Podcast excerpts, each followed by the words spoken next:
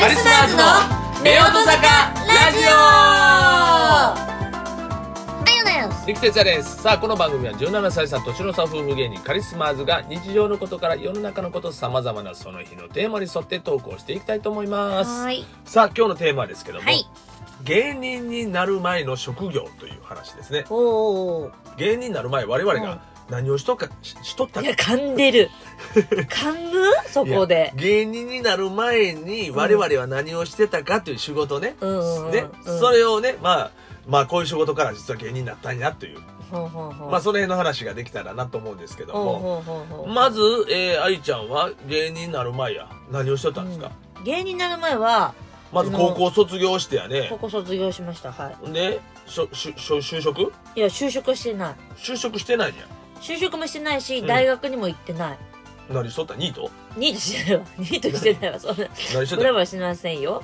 え目的があって高校をね卒業して目的があって東京出てきて、うん。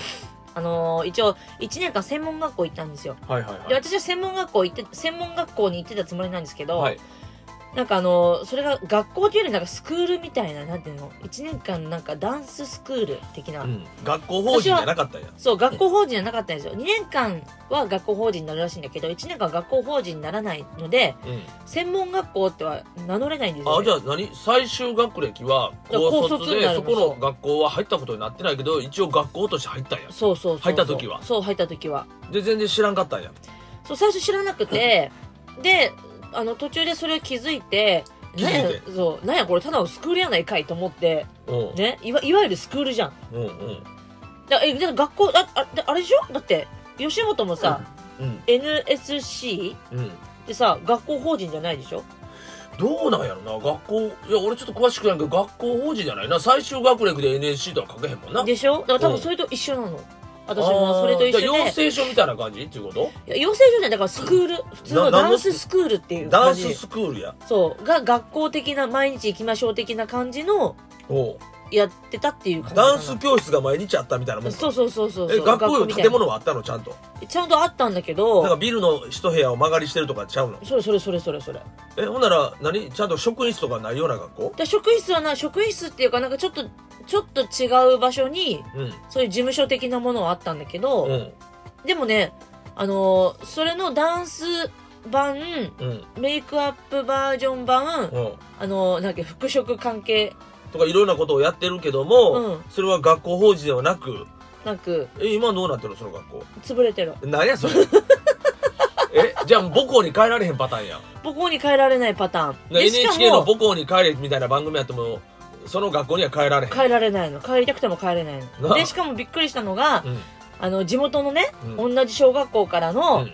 あの親友と、うん。あと同級生の男の子がうん。それのメイクアップバージョン版と、うん。あとあれあの服飾関係版に通ってたっていうか帰ってた。まさかの姉妹学校だったっていうね。おで結局どうなってるの？その人たちは。その人たちもどうなってんの？え今その人たちもその人たちで頑張ってるんだけどその道ちゃんと進んでんの？いやいやいやそれがびっくりなのが私のそのメイクアップバージョン版に通ってた同級生が今はダンサーなのダンス、ダンス教室の方行かずにメイクアップ行ってた人今ダンサーしてて。今してて。服飾を通ってた人は？は、今はあの、まあ、あの、なんつうの？メイクアップしてんの？いやいやよしよしよしよしよしあの、なんか働いてる服飾関係で働いてる。ほんでまあそれはそっちの方向行ってるわそうそうそうそう。で愛ちゃんはその中のダンス科の方にダンス学校の行っててお笑い芸人になってそうそうそうそうそう。でもやっぱね将来何なんか分かんないね。一周来た方が早かったよ早かったよね。だよね。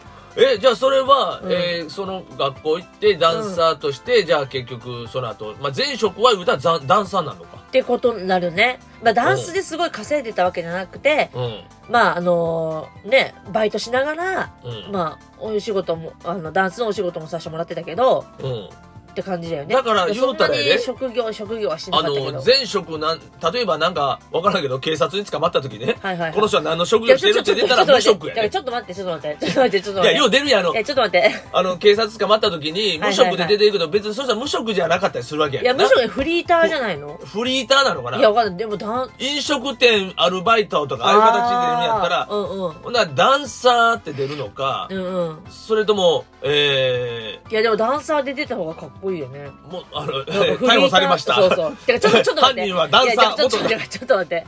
なんで捕まる前提で何その話？いやいや例えばそういうそういう時しか職業でバーンと出えへんやん表に。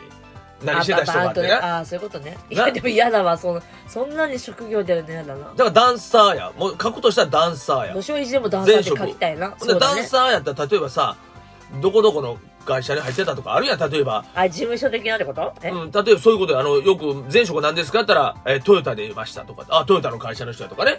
あの三菱いましたあ三菱の人やとかね。うんうん。なんとか庄司です。あなんとか庄司さんですね、うんうんあ会社なんやってわかるけど、うんうん。あなたの場合だったらダンサーやけどもその職会社名みたいなのがないわけや。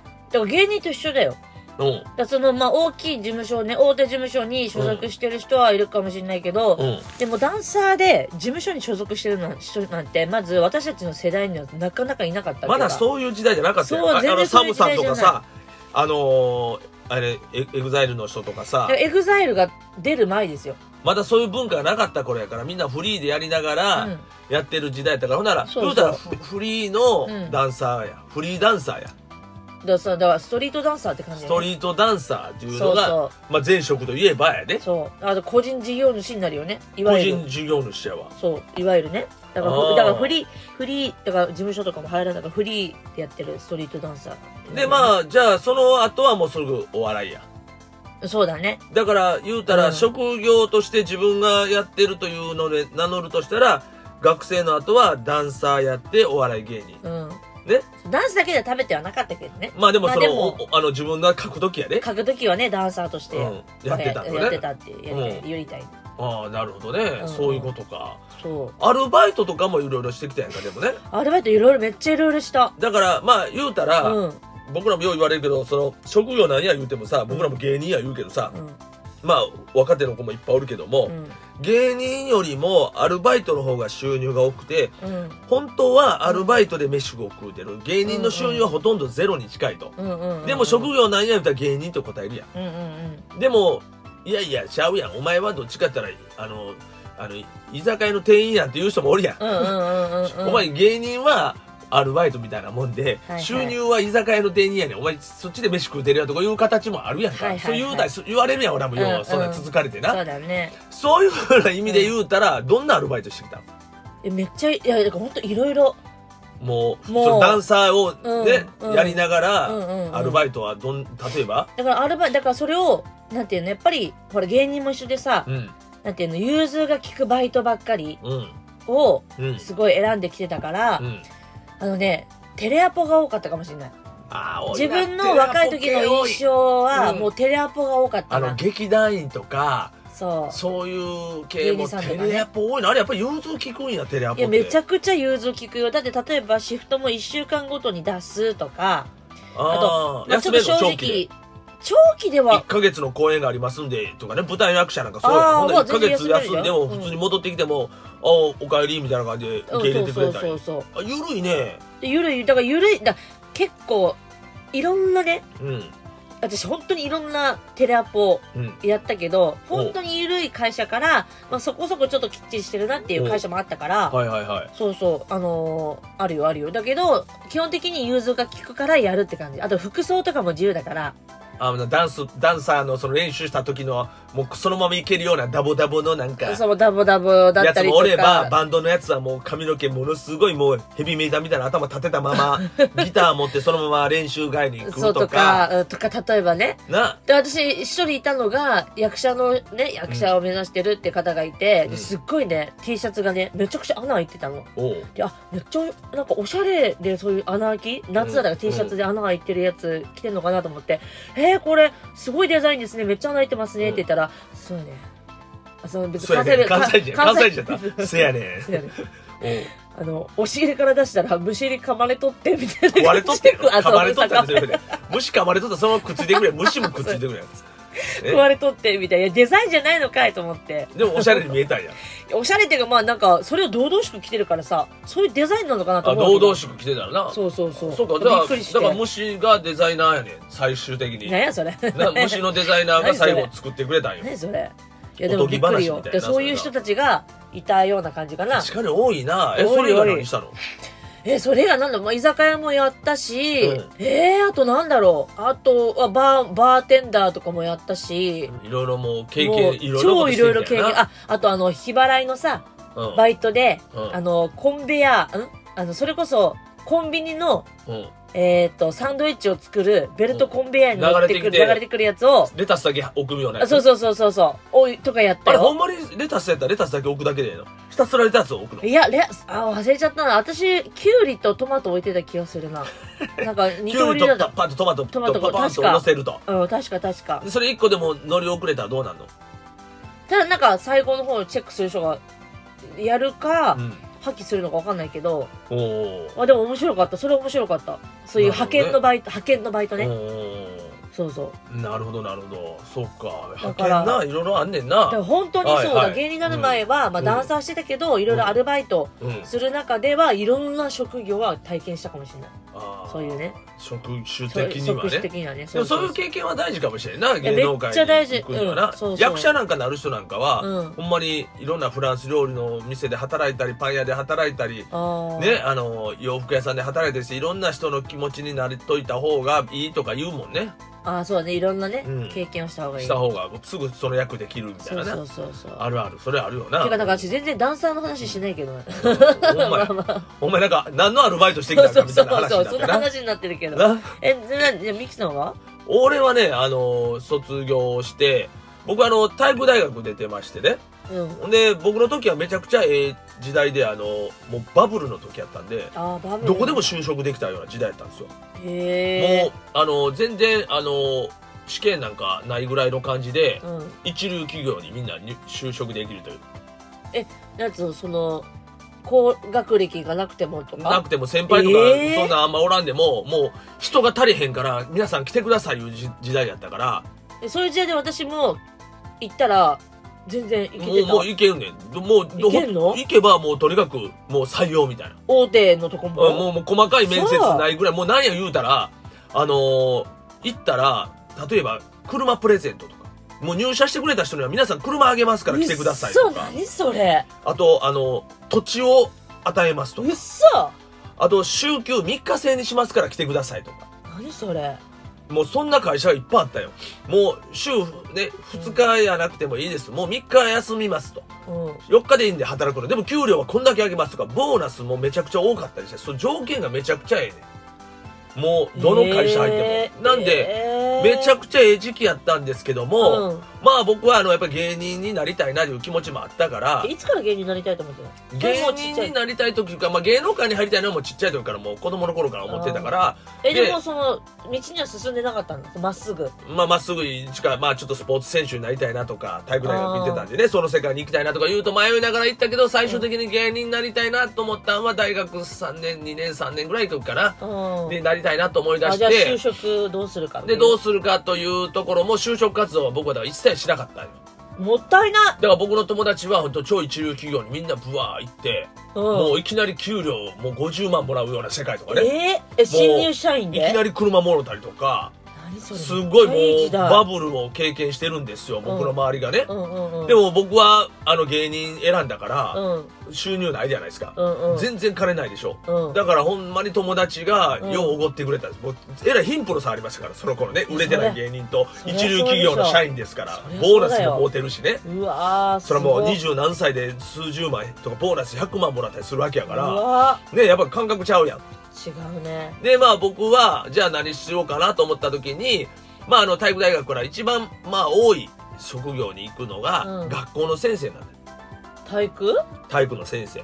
で僕は非常勤で体育先生体育の先生だったんです講師、うんうんうん。非常勤講師いうので体育教師で結構もうその後3年間ぐらいもう十何校回っうんうんうん。ただから僕は教師なんですよ本当は、ね。うん。いやちゃんと教えてたよちゃんと教えてちゃんと教えれてたのちゃ当たり前やん。そんな保険も教えるしやな、うん。で体育の授業もちゃんとやってやな、うん。で教え子だけでもおそらく1万人以上いますよ。うそーはい。あの大体その10クラスぐらいうん。一つの学校に持つんですけども、うん。1学年10クラスぐらい持つんでその時生徒数多かったからね、10クラスでなかなかうん、まあ10クラスですけど体育やから男子で2クラスで1つになるでしょ。あそうなの？だから大体あの5個ぐらいのコマになるんですよ。うんうん。でそれをまあ男女見たりして、まあ、10クラスぐらい見たりしてそれを掛け持ちで何校か持つんですよ。うんうんうん。だからまあトータルで言ったらまあ多分1万人ぐらいのうん。生徒と関わってきたんじゃないかなと生徒だけで行くとやで、うんうんうん。というような感じはあるんですけども、うん3年間ぐらい学校の教師してたけどだけど、うん学校の教師してたけどうも、んうん。学生のまま芸能界に僕は入ったんで一うん旦、うんうんだからさっき愛ちゃんが言うたようなアルバイトがあったじゃないですか。いろんなアルバイトしたりでしょ、うん。うんそれが僕の中で言うとアルバイト言ったらちょっと怒られるけど、うん。教師でして。うんだから僕はアルバイトをせないでうん。芸人として食べていくために何かしないといけないということで、うん。その時も皆さんねさっきも言うたように一流企業にどんどん行くわけですよ、体育大学は、うん。普通は学生みんな教師になってもらいたいから教師も不足してんねん、あえ。えところが学校に来い学校に来てくれ教師になってくださいって言うのに、うん。一流企業にどんどんみんな就職していくから、うんうん。そういう時期やったから、ここぞと思ってね、うんうん。だから学校の先生になり手が今度少ないわけですよそそこは先生不足。クラスもあったもんね。うん。で生徒多かったのその時代は、うんうんうん。だからもうとにかく来てくれるのがあったからう、ん。もう申し込んだら行けるっていう。ええあだからミキさんみたいな感じでも慣れたって感じ。それどういうことや？なかなか優秀な先生やったよ俺も。えそうなの？そうや。だって結構芸人とさ先生って結構まあまあ失礼じゃ真逆っちゃ言ったら真逆でしょ。そうあのイメージは真逆。でしょイでメージはね。きっちりした先生とちょっとこうなんかふざけてるイメージを売る芸人みたいなね。そうそうそう。あのねいうのイメージは逆やけど、うん。やってることは一緒やね一緒なよう考えてみいやキンコンカンコンでチャイムが鳴りました、うん。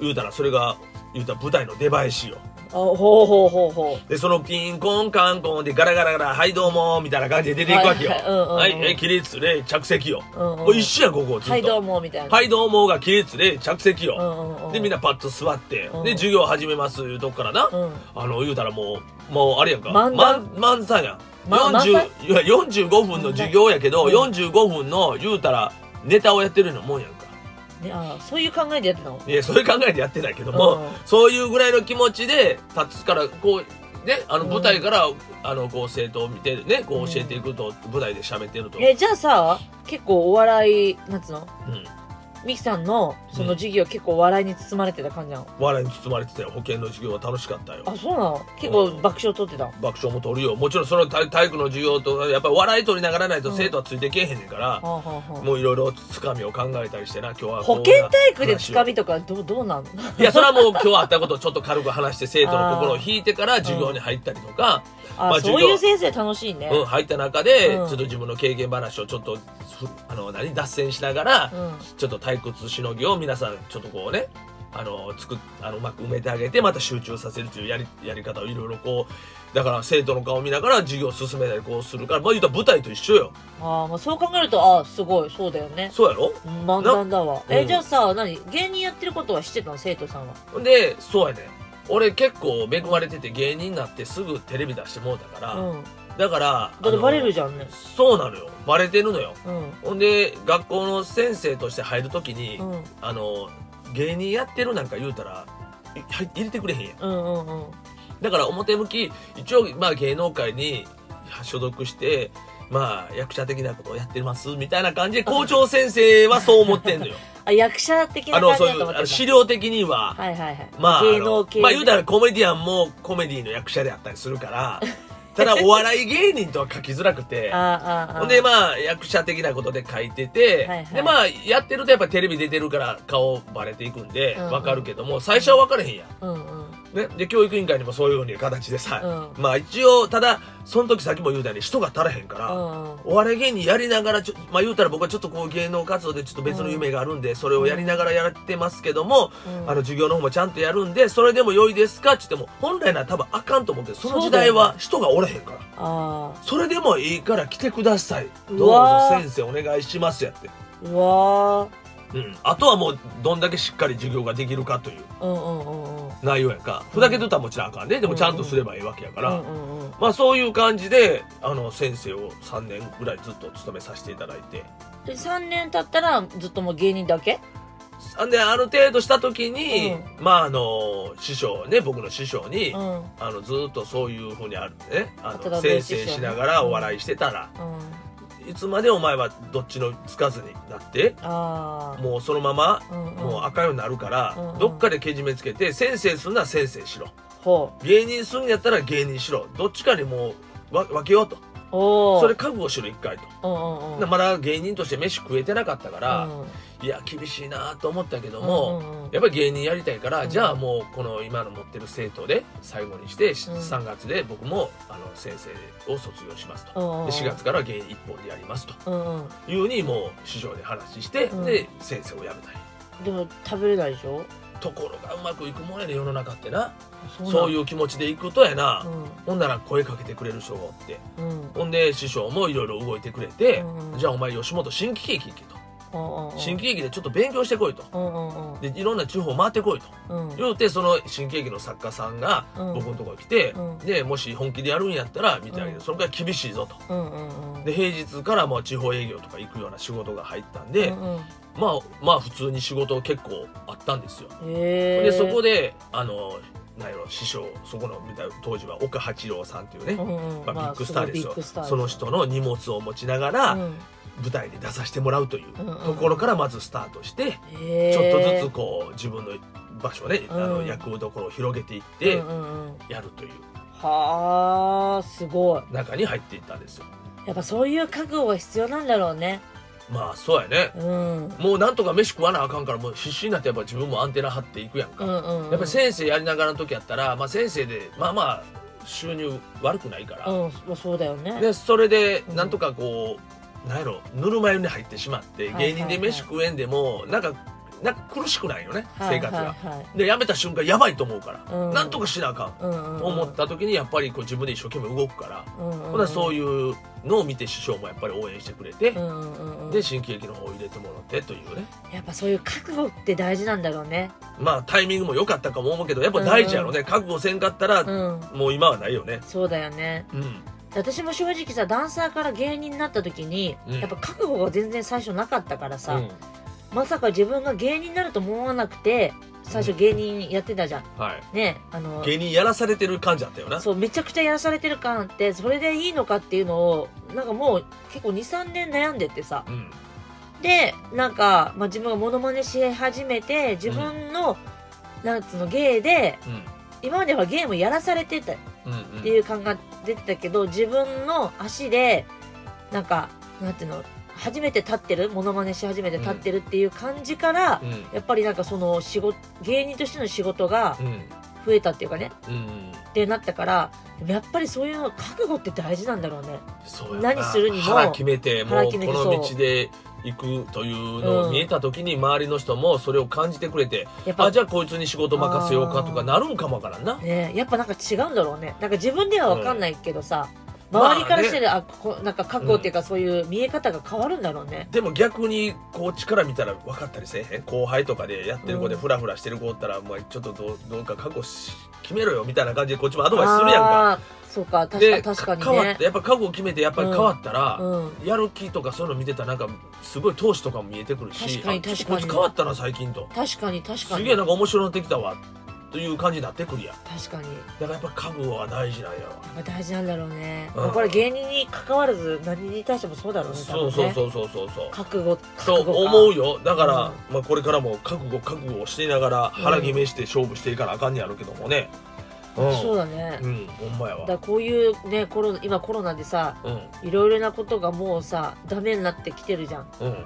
だからなんかもうここでなんか一つなんか自分たちの中でもまた覚悟決めてさうん。なんか始めていかないとさうん。なんか変わんなかったり新しいことできないんだろうね。そうやね。うん。まあそういうところも大事やね、うん。まあそういう発見が今日はね話してる中に出てきましたけてきたね。覚悟するっていうね。ね。そうだね、ええ。あのね芸人になる前の職業の話をね、うん。してたんですけどもやっぱり何にしろ覚悟をして進めばうん。運命は変わっていくかもしれないとい道うね。が開くかもしれないってことだね。え、ーことかもしれませんあー勉強にねなったわ。まあという勉強になったわ。ことでね。まああのあゆちゃんは、うん。えーダンサはいはい。ーで、えー僕は、えー体育の教師ということで、はい。えー前職のお話しさせていただきましたがね。はい。はい、えー皆さんどうもありがとうござありがとういましたねございました。はいそれではまたよろしくお願いします。せーの。バイ。バイニュー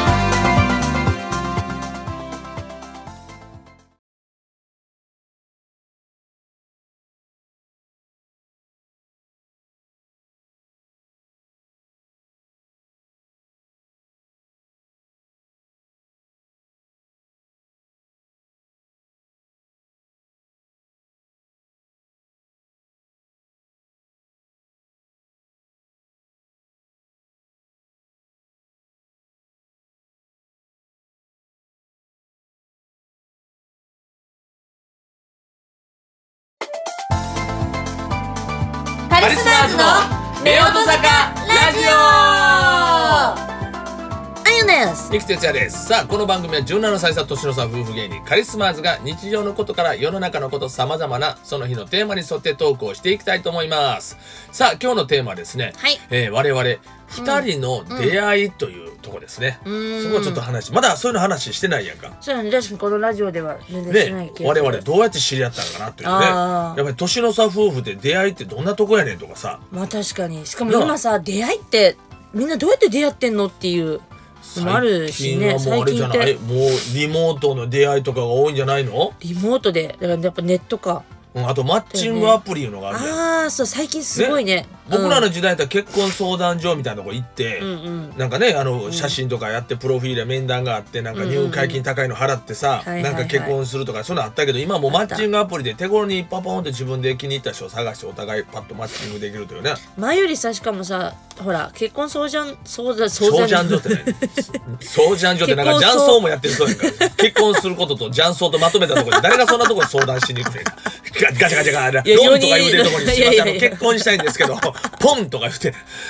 ななんやねん出ましたみたいになるかもしれないよ。まあまあでもねうん。漫画言うてな、まあ、いやそんなん入るやん。でなんやねん。結婚相談所の？もう前よりかカジュアルになってたから、ん。昔ってさすごいなんか大層な感じしたじゃん相談所も結婚相談所行くみたいななんかちょっとこう行きづらかったり。そうそう。うん、なんかちょっとこう結婚するタイミングを失ったから行ってる人みたいな感じに見られたりとか思ったらどうしようとかねなんかそういうなんかネガティブな空気の方がお大きかったけ多かっどたけど今全然なんかカジュアルでそう。逆にそっちの方がいい出会いがあるとかさもうなんていうの？そうマッチングアプリなんかも、うん。ちょっと最最初はさマッチングアプリでえそんなとこで知り合うのとかなんかちょっとこうねネットで知り合うの昔はねみたいな感じあってちょっとね平気だった今もんね。もうそれが日常的で逆になんかそういう出会いからいろいろいうん。ろんな人と人もまた結びついたりもするから、うん。別に男女がそこで結びついても違和感なくなってきてるね今もう。全然ね。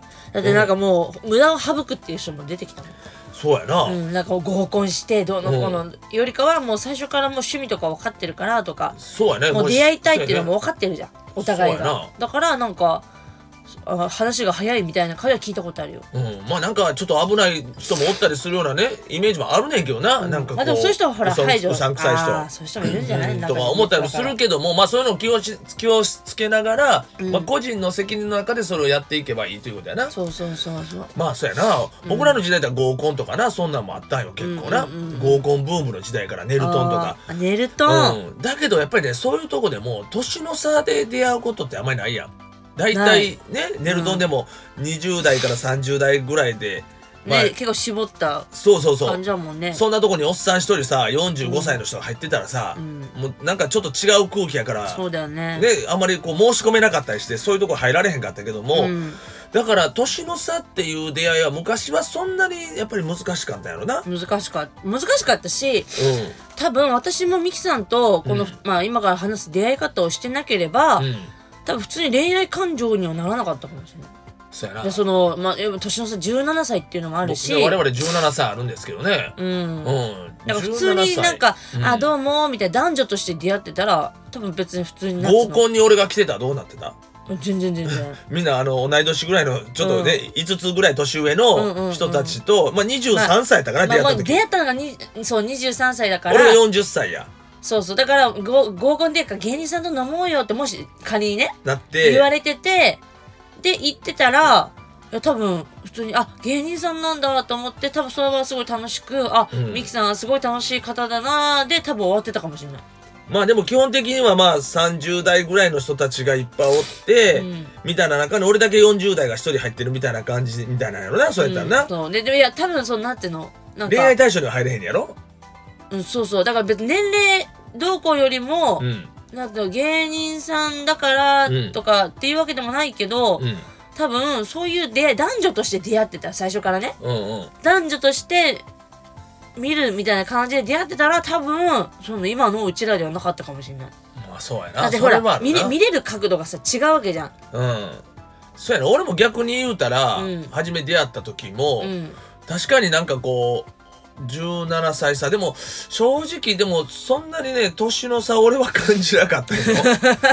もうななんちゅうの？その10 23歳やけど、うん。あゆちゃんもちょっとその大人っぽいというかああよくはそうそんなにあのそううおぼこい感じじゃなかったから。おぼこいって何？いや若い若い感じ。子供っぽいイメージとかじゃなくああどっちかって言ったらもうなんかもう23歳で年上のような振る舞いやったから。うんそうだから今でさ今36だけど今でさ、20代で見られる時あるの。マジマジでガチであそう。それ本当よ？それはこれを聞いてる人が改めて写真を見た時に検索してあうんハードル上がるね。そうだよね。これやめ20た方がいいか。代に見える、まあ、20代に見えるんだ29歳と11ヶ月と もう28日かなみたいな。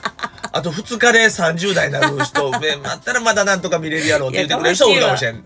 優しい人やったらな。まあそうだよね。そういう人だったのかもしれないけど、うん。でもそうたまに言われるんだけどやっぱ23歳の時は確かに大人っぽいって言われてそうそうたかもしれない。23歳には見えなかったね、もうちょっと28ぐらいとかとかうん5つぐらい年上に見える。それでも俺も40歳やったから、うんうんうん。だからでも最初まあ出会った時、うん。まあもちろんあのし我々仕事で出会ってね。そうそうそう、はいあのー僕があのー三木哲也のやってる時に新しいユニットを組もう言うてね。うん。でダンサーを2人後ろにね、うん。ついてもらって、うん。で前でこうネタをして盛り上がって華やかなショーを作りたいということで、うん。まああの僕の一人そのずっと、えー一緒にあの考えてくれてたある女の子がいて。若手芸人さんね。でその女の子にちょっと踊れるような女の子おらへんかな言うて、うんうんなんか踊りの上手な女の子で花のある子ったらちょっと紹介してほしいって言ったらあ一人いるんですよって言って、うんうんうん。連れてこられたんがあゆちゃんやねそうそうそうそんなだから最初はまあそういう感じで、うん。まあ、スタートして、ううんうん。あの本当にまずそのどうやって売れていくかとか、うん。うんもうそういう感じでガチガチのもうビジネス関係やったやそうそうそうそんなあ。ううん。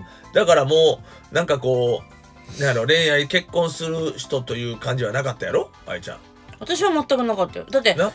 うん。普通にだってあダンスの仕事してみない？って言われて、であやってみたみたいな。じゃあぜひちょっと一回ね会っていただいてみたいな感じになってたから、うん。まさか別にその人と将来結婚するなんて思ってないし、うん。別にそれをその上でなんか男性として見てるわけじゃないからうん。全然なかったけど、うん。でもミキさんは違ったんでしょ？僕はねあの、うん。ちょうどその時離婚した後やって。離婚した後じゃないよ。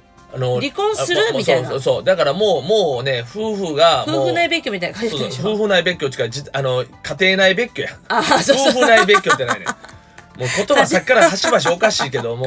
家ね庭内別居、そうだからもうねあのー離婚は決定してるけども、うんうん。どうするかということで、うん。もうねあのーうん。やってもう自分の中ですごいこう苦しかった時あって。うんうんほんでもうなんやろこれから一人になっていくし、うん。もうそれももう決定してたし。うんあ決定してたもう時間の問題やってはいはいはい。だからどういう形で手続きをして離婚するかいうぐらいの話の部分でどうしていったらいいかいうところやったから。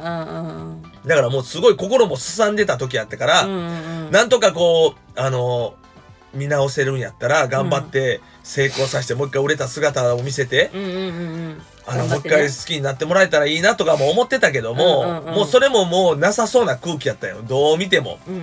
ほんで自分の中でもこう切り替えなあかんと思いながら一生懸命戦ってた時やったかな。うんでなんかこうあゆちゃんが紹介されるその時に、うんその僕のそのねいつも一緒におる子があゆちゃんを紹介してくれてる子が写真をうん。見せてくれたよ。こんな子を連れてきますと。うん。その写真をパッて見た時にうん。なんかね本当にピッときたよ。ええなちょっと待って。うんピッてきたの。ピッてきてあの前だからすっごい刺された感じ。でピッてピなんか。ッピッて言ったらまあ あの普通さ普通こういう時さビビッじゃないの？ビビビビねピッてなんかすごい早っビビッときた。ビビッときた。薄なんかピッいやビビビビ。うん。ビビッときた。びっくりしたでなんかこの人となんかこれから人生一緒にいるんかなというようなえーすごい前の日をそれ会う前の日に写真を見せてもらった時にうん。なんか思ってんけども、うん。でもまだ自分の気持ちの中ではそういう感覚じゃなかったからうんだからとにかくもうなんとか成功させてうん。もう一回こう頑張ってる姿をね、うん。前の奥さんにも見せなあかんと思ってたから、うんうん。だからまああの前向いていこうと、うんうん。とにかく仕事を成功させるためにという感じもあったんよ。うんうんほんでまあ会って初めてね、うんうん。あのファミレスで会ったやな。そうそうそうそう。その時の会った時の感覚感覚っていうの俺を見た時の第一印象ってどんなんやった、ええいや。年とか分かれへんやんまだ知らんやん俺何歳の人とか、うん。会った時はいねやけど言われたのはボキャブラ芸人ボキャブラ天国に出てた人だよって言われてて、えみたいな、ボキャブラ天国に出てた人は私絶対知ってますよ、みたいな。うん。私めっちゃ見てましたもん、みたいな。うん。え、本当にあ、じゃあじゃあ知ってるかもねって言われて、で、名前聞いたら、え、知らないですってて。いやいやいやめっちゃ見とったやろ？まあまあ出とった方やでい俺。や、めっちゃ見てた。だってあの、ダッチューノさんとかめっちゃ見てたし。めっちゃまあまあそのその頃一緒に出てたよ俺も普通にえちゃんと。ってなってそう。あれ？ってなって。でもな名前聞いても知らないし顔見ても知らないんだけどでもでもなんか知ってるっていう。多分だから多分自分の中で意識しないけどボキャブラ見てたから、なんとなく多分知ってたんだよ。うんでも自分の中で意識してないから知らないっていう。ちゅうたらボキャブラの時は、うん。何愛ちゃん見てて、うん。あこの人面白いなとかこの人ええなっていうファンみたいな人おったん？いやファンまでいかないけど印象に残ってるのは、うん。ネプチューンさんのほら「アキラです」とかやっぱり、あーアキラその時めちゃくちゃ流行ったから、まあねました。とかあの名前な抜群さんと抜か群ね。うん。っていうイメージかな。えその子何歳やっただ小学校6年生。小学校6年だボキャブラの時そう。小6中1ぐらいの時かな。その頃から出てる人いたらまあ芸人さん出てて言うても憧れるよりはおじさんが頑張ってるみたいな世界か。おじさんまで行かなかったけどなんかうん。別に私なんかそういう番組あんま興味なかったんだよ。おう弟と兄ちゃんがめちゃくちゃ見てたから一緒に見てたぐらいでうんそうだからああ面白いねああアキラです流行ってるねみたいな感じ。まあ、そんなよりはジャニーズとかそっちやな。ジャニーズも別にそんなハマってない。あハマってなかったハマってなかった。あとスピードにハマってたから。ススあのスピードね。そうそうそう。そう。そっちかい。そう。私は全てスピードまあまあまあでもそういう時やからまあうん。そんなにこう年も何も言わずにパッと会いまして。そうそう。だから全然うん。なんかあおっさんって感じはなかったなまあまだだからまあ40歳やったけどやっぱりこういう世界おるから俺もそんな老けた感じではないやん。そう老けた感じ。ないず当時さミキさんも今うんほら矢沢だからさ今はねあのそうえ A ちゃんのね矢沢永吉さんの真似してるからちょっとこうその50代の矢沢の真似をしてるっていう感じあるからそのぐらいに合わせてますけど、うん。当時茶髪で。そう茶髪でなんか髪ツンツンだったじゃん、そうそう若々しい感じのね。あなんかベッカムヘアみたいな。そうベッカムヘアみたいな感じの感じでまあそんなにそのソフトモヒカンみたいな感じでね茶髪で、うん、まあ、でもその時はさキャップかぶっててで、うん。冬だったの、うん。もう12月8日だったから初めて会った日が。12月8日は覚えてる俺。2017年ね。うん、で2008年。え？2000 2008年。2007年。2007年だよ、2007年7うん年、うん。私今なんて言ったの？2017年。つい最近やん。うん。そうやね出会いが浅いな思ってまだ。い やはい、2007大丈夫？2007今日はなんかよう言い間違えてるけど頭回ってんの？回ってない。大丈夫？ほんまに。ね、そうだからその時に会った時はすごいモコモコのなんか毛皮のコートまではいかないけどムートンみたいな、まあそれは冬やもん。あったかい格好してるよ。いやなんかザあったかい格好してるなこの人と思って、うん。そうそうやわ。いやなんか、うん、なんかなんか不思議な感覚の人だなって思った会ってあこんなんかこんにちはって喋った時もうん。うんあ芸人さんってこんな雰囲気なんだとか。なんか面白い人やなっていうイメージはあった。いやそんななかった。なんか いやいやだってそんなわかんないじゃんなんか。うん、まあまあ緊張してるよねまだね。そうそうだってもうなんか面接みたいな感じで行ったからさ、うん。どういう人か見られる立場で行ったから「はいどうも」って別にミキさん来てるわけでもないし、まあそろそろやな。でもよろしくってそれねあの ファミレスで言うた方がびっくりするわな うん。いやそうやって言われたらあ芸人さんだと思うけどさ「あはいはいどうもミミキです」そんなんも言えへんやろ。そんなんもどうもも言えへんわ いやいやああどうもどうもみたいな感じだったんだから。うんうん。うんだからあなんか聞いたあっちも緊張してたからすごい印象ってわけじゃないけどあ関西弁だとか関西弁喋ってるこの人とかうんうん。っていう。なでもなんかなんか不思議な雰囲気をまとった人だなっていうのは思ってたうん。おーそう。なんていうの、ううん。んななんか言葉には言い表せない。なんかなんか不思議な感覚、言葉で言い表せねんやったらうん、今伝えることできへんできないね。このラジオだとね。な。うん。うん。そうけどなんか不思議な感覚を持った人な雰囲気。うん。なるほどね。でもそういうのでも別にそのあこの人素敵やなとかかっこいいなとかそんなんはなかったわけやろ？ない 全くなくこの人と一緒にユニット組んでまあお仕事としてさせてもらおうっていうので頑張ってみたいなっていう気持ちで来たんやね。そう。でそのミキさんの考えてることがすごい素晴らしいなと思ってたからそう。あ。どういうとこが素晴らしかったんよ？忘れたけど。忘れたんかいそれ。言えよそこ。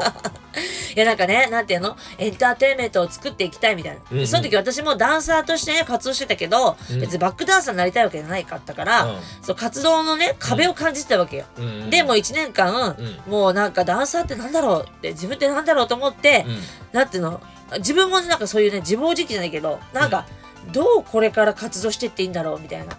その扉を開いてくれた人や。そうだからそうだよあじゃあちょっとこの人の考えに乗っかって行ってみようかなと。そうそうそう。あで自分がそう感が感じたことを、うん。あこの人は実現化しようとしてるみたいな、はいはいはいはい。まさに今行動に表そうとしてるこの人と思って、うん。あすごいと思って、いやこれはめちゃくちゃ楽しみと思ってぜひやらせてくださいって。その割にはね僕はね愛ちゃんと会った初日の印象ね、うん。本当にねなんかこうなんやろ。まあ礼儀は正しいんやけどもおおよかった。なんかちょっとこうねうん。なんていうかなツンツンしてるっていうのかな。そうそう。その時期は本当にツンツンしてた。なんかなんかね変な意味で尖ってるというかうん。なんかこう裏を見せないようになんかこうしてるのか。なんかね、もう本当にね色で言うたらパープル。だって言っていい？ん？その時パープル着てたもん。え服を覆えてる？うん服パープル着てた多分。うんいや本当ねパープルっていうかねなんかね本当紫赤とかパッと華やかに赤でもなくうん。ねあのどっちかっていうと黄色の太陽のようなパーンと明るい人を探し探したいなとも思ってる時やんか、はいはいはいはい。芸人ってさ、うんうん、だけど紫やってうん。うんうん。色合いは、うんうん。ただすごく礼儀正しかったのと、うん。ねそれとなんかこうビビッときた、うん。うん、まあそれはねもしかしたらこの人奥さんになるんかなといや早すぎだろ。思うようなビビもあったし いや。この人ともしかしたら俺人生一緒に行くんちゃうかなというようなビビというのいやでともすごい。なんか不思議な感覚をその前日におこう感じたよ。でももちろんそんな感じただけでそんなさで別にまだ離婚してそうるわけでもないうそうね自分の気持ちもそう。いう弱ってる時やったから、うん。そんなふうに思ったんかなというぐらいもあるやん。あだから実際会ってみな分からへんしあ。会ってみてどうだったの？だから会った時は本当に礼儀正しいまずもう礼儀はね正しくないとあかんと思って、うんうんうん。これはもう絶対条件であ礼儀正しかった？礼儀はちゃんとあのあの返事もちゃんとはいはいハキハキいやそれそれでしょ返事返事オンとか言ってたらもうやばいでしょ？まあまあそうやけどもうあのあと今でさえオンとか言うけどさ。あんまり声がさあの、うん出ないとかさちっちゃくあの表現がちっちゃかったりとかうんしすぎるのも難しいから。やっぱりそういう雰囲気はやっぱり見てるやん、うん。うん、だからそういう面ではまああのいい印象はありましたけども、おおよかった。うん、でまあでもそれはもうそれでとにかくこれから一緒に頑張ろうというね。うん。もうここはもうとにかく今はもう何よりも恋愛よりも。うん。もうそんなこと考えてるまじゃなく成功するためのねここは。うんうんうん。ねもう目標をまず絶対叶えないと、うん。そそうじゃないと何もないし、うん。そんな風に大風呂敷開いてさ俺がさ成功せんかったらうんそんなね何もないやんか、そこで。なんやこの人と思われるだけやしな。うん。やっぱり何としても成功させようもうそっちにもう力がすごくあみなぎってたから、うん。いかにこのメンバーで成功するかそうみなぎぎってたね。だからみなぎってて本当に、うん。力強くみなぎってた。だからなんかその売れてる芸人さん売れてる芸人ん売れてない芸人さんと関係なくあなんかこの人となんかついてったら面白そうっていう。うん。